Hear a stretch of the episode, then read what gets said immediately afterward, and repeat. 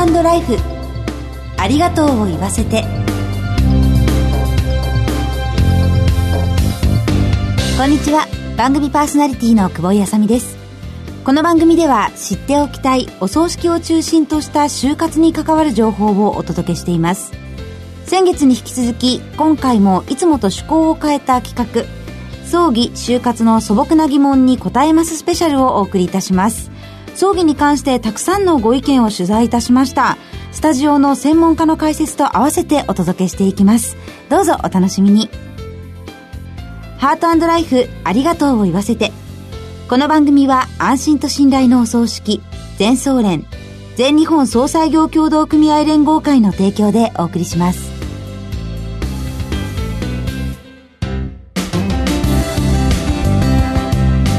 番組パーソナリティの久保井あさみです。葬儀就活の素朴な疑問に答えますスペシャルと題してお送りする3回目。街行く皆さんのお声を交えて専門家の解説をお送りいたします。スタジオにお越しいただいている専門家の方は全日本総裁業協同組合連合会専務理事の松本祐樹さんです。松本さん今回もよろしくお願いします。よろしくお願いします。あの前回は葬儀費用を中心にお届けしたんですけれども、はい。はい特集3回目の今回は、お葬式の印象と家族葬について取り上げてまいります。番組では東京の新宿駅と有楽町駅周辺で街頭インタビューを行いました。まずはこれまで参列した印象深いお葬式について街行く皆さんのお声をお聞きください。大学教授のお葬式で卒業生がたくさん来てたっていうのが良かったかな。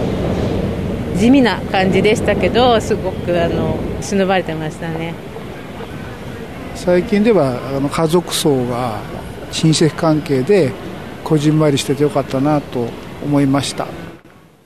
参列した中ではあのやっぱり家族葬っぽかったんですけどお孫さんやお子さんにこう中心になって囲まれて見送られた方は良かったかなと思いましたね。あとなんかダメだなと思ったのはお付き合いもほとんどない方のところにこの会社のお付き合いだけで行った時は意味があるのかなと思いました。あまり派手なのはどうかと思うね。いっぱいある元葬儀屋さんだから。やっぱりモケさんがこう悲しまない葬儀っていうのはすごく嫌な感じがしましてね。はい。そういう葬儀が何回かありましたね、えー、送る人がいかにこう、えー、幸せで楽しい、えー、送り人になるかということが一番いい葬儀ですね。様々なお声をお寄せいただきました、うんはい、一つちょっとわからない言葉があったんですけれど、うんはい。はい。の模型さんが悲しまない葬儀は嫌っていうご意見が。残されたご家族ですよね。亡くなられた方のご身内の方。あ、はい、あ、あの、模種のもと同じ。あ一緒です、一緒です。模型。はい、あそういうことなんですね。はい、だからまあ、先ほどお話しされてた方は、はい、そのご家族が悲しまないようなお葬式もありました。うんということですね。なるほど。はい、まあ、ある種、問題提起的な、はいうん、あの、インタビューだったのかなっていう気はしますね。はい。まあ、あの、社会の形だったりというか、家族形態なども変わってきて、はいはいはい、お葬式も多様化してるんでしょうか？そうですね。まあ、様々な形があって、送り方っていうのは、その、ご家族、残された方がどういう形で送ってあげたいかということによって変わってくると思うんですよね。だから、どういうふうにこの後、送りたいのかということによって、まあその費用的なものも変わってきますし、まあ、あの何より一番大事なことはなんでお葬式をやるかっていうところがあると思うんですけども、その残された方々がその後生活をされていくわけですよね。はい、でそういう方々が、まあどういうふうに生きていくのかっていうことも含めて、まあ個人への思いも当然ありますし、はい同じお葬式ってないと思うんですよね。いろんな方みんな人生1000人いれば1000通りのお葬式があるっていうことだと思うんですよ。だから、送り方に関してもそれぞれの人生の方に合わせて様々な送り方があると。で、残された方はそのことを考えて、その後どういうふうに生きていくのかっていうことの機会にもなるっていうことなんですよね。はい。そうですね。うん続いては先ほど印象的だったお葬式の中でも挙げられていた家族葬について皆さんのイメージ伺いました。お聞きください。普段合ってないような方で義理で来ていただくよりかは本当に身内で個人を忍ぼうって思う人だけが来てやるそういう温かいお葬式もいいかなっては思いますけれども特にあの今聞いたぐらいなんで家族葬ってはい。うん家族葬はいい。大抵家族葬よねおじいちゃんも、あの当然子供たちと家族でそれで十分だと思いますけど家族だけでこうこじんまりとやればね、うんでも今の子供若い子に座ると家族葬正式な葬式ってできないんじゃない？お金がかかっちゃって収入があればいいよ。僕の時は30の時にサラリーマン打ち立てられたのよ。もうローン組まなくて。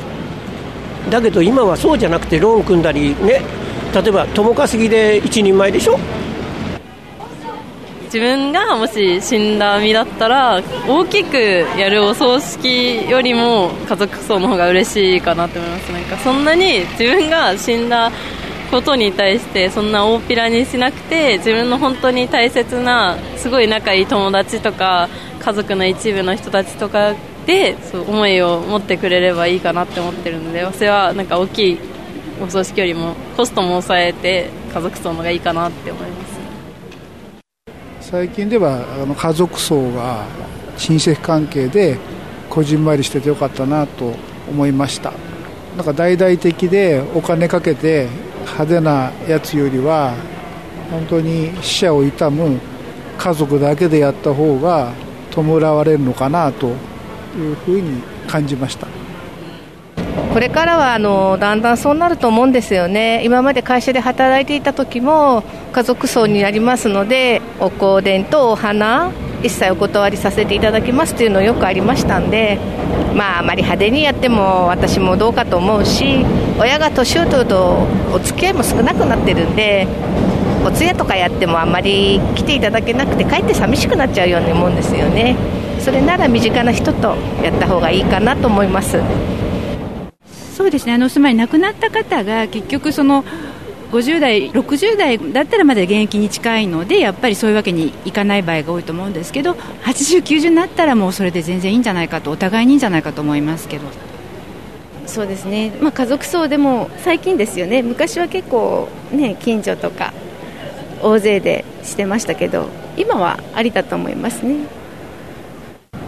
そうですねだんだんあの核家族化してるから家族葬になってくるんじゃないのかなと思いますけどね。はい。ということで、インタビューをしてい。ても感じるんですが、はい、家族葬という言葉がすっかり定着していますよね。まあ、街の方の声の中にもあったんですけれど、あの、まあ、長生きすることが、まあ、当たり前になって、高齢社会になったからこそ、この家族葬が広まっていったということなんでしょうか？うん、まあその、そもそも家族葬っていうのは、まあ、ある会社さんがそういう名前をお葬式として付けたというところから実は始まってはいるんですけども、はい、私どもがするとお葬式はお葬式ですので、小さいお葬式なのか、はい、まあ、大規模なお葬式なのかっていうのは、まあ、その残されたご家族がどういうこうお葬式を望まれるかによって、って変わってくるのかなっていうことは思いましたよね。ただ社会的な状況とか、はい、まあ、当然そういうものもあの考えなければいけないところはあるかと思いますけど、はい。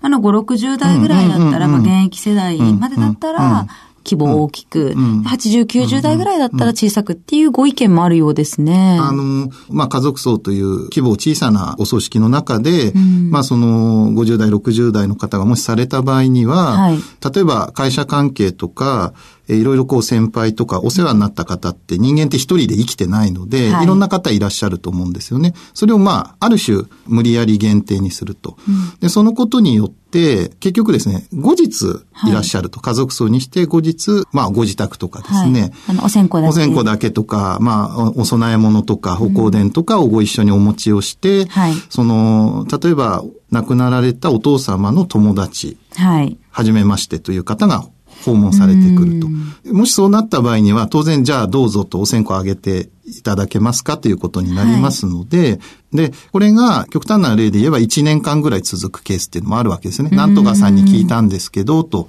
やっぱりお世話になって、気持ちがなんとなくこう、伺ったやっぱちょっとお線香でもっていうことになれば、一周期ぐらいまでずっとお葬式してるような感じになってしまうということなんですね。だからこれがまあある種デメリットだと思うんですよね。まあ、その大規模にすれば、うんうんおお葬式1回で終わるものまあまあ現実そうですよね。そういうことですよね。まあ、いろんな方にお声掛けをして来ていただくことによって、はい、そのお葬式で、まあその気持ちを伝えられるじゃないですか、亡くなった方に。そういうことがあるってことはお考えになって決めていただく方がいいのかなって気はしますよね。なるほど。家族層小規模終わりってわけじゃないっていうことですよね、うん、結局あの、なんかそういうイメージがすごく定着をしてるんですけども、はい、あの、規模とか費用っていうのは、その、葬儀者の方にですね、やっぱり相談していただくといいと思うんですね。その人数によって大幅に変わるっていうことではないので、要するにやり方ですよね。どういうふうに送るかっていうことが、はい、送り方によって費用が変わってくるっていうふうに捉えていただいた方がいいですよね。はい。そうなんですね。ね。はい、そうすると、あの、今皆さんのご意見、インタビューのお声を伺っていると、うん、家族層イコール小規模、だから費用がかからないという解釈の方が多いかと思うんですけれど、必ずしもそうじゃないということですか？あの、一番多くトラブルになるケースはですね、そういうインターネットとかで出てるわけですよね。はい、すごく安く。家族層ですと。で、結局、これが入ってません、これが入ってません、これが入ってませんということで、はい、あの、言い方悪いですけど、入り口はすごく費用安く見せてるんですけども、はい、追加がいっぱいあって、結果的に普通にお葬式やるより高くなってしまうケースっていうのはかなりあるんですね。想像がつかないので、そういったケースも多々ありますよね。多分追加の費用のトラブルっていうのが一番多いと思いますよね。そうなんですか。うんうんお葬式に人が来てくださるとお香典いただけるじゃないですか。そういうのも含めて考えると、うん、意外と家族層じゃない方が、費用が助かるかもしれないですか、うん、そうですよね。費用の負担っていうのは、まあ、お葬式もともと総合扶助の意味合いがありますから、はい、みんなで支えていきましょうという文化があったわけですよね。だそういうものが最近は急須になってるのかなっていう感じはしますよね。はい。2月から3回にわたってお葬式に関する街行く皆さんのお声をお聞きいただきました。街頭インタビューにご協力いただいた皆様、ありがとうございました。そして、全総連専務理事の松本祐樹さんに解説をしていただきました。どうもありがとうございます。ありがとうございました。全日本総裁業協同組合連合会全総連は命の尊厳ご遺族の悲しみ一人一人に寄り添ったサービスを何よりも大切に考えご遺族の心を形にする地域密着の葬儀者が集まる全国ネットワークです。全総連加盟店ではお葬式の専門家である葬儀事前相談員総裁ディレクターが皆様からのご相談をお受けしております。お葬式のご依頼は安心と信頼の全総連加盟店まで。詳しくは全総連ホームページをご覧ください。すべては個人ご遺族のために。全総連。